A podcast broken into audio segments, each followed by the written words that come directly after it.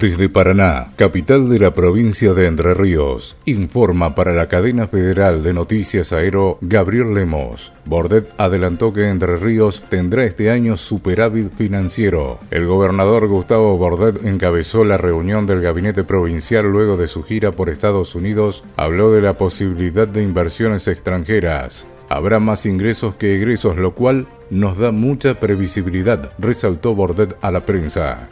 Troncoso aseguró que Frigerio no va a ser. El diputado provincial Ricardo Troncoso, por Cambiemos, dijo que el ministro del Interior no va a ser candidato a gobernador en 2019, luego de que el macrismo hiciera circular en redes sociales un jingle grabado por el grupo Ráfaga para el lanzamiento de la candidatura de Rogelio Frigerio a la gobernación de Entre Ríos. Frigerio no va a ser candidato, aseguró Troncoso, pese a que el ministro del Interior aún no desmintió sus aspiraciones informó desde Paraná, capital de la provincia de Entre Ríos, para la cadena federal de noticias Aero, Gabriel Lemos.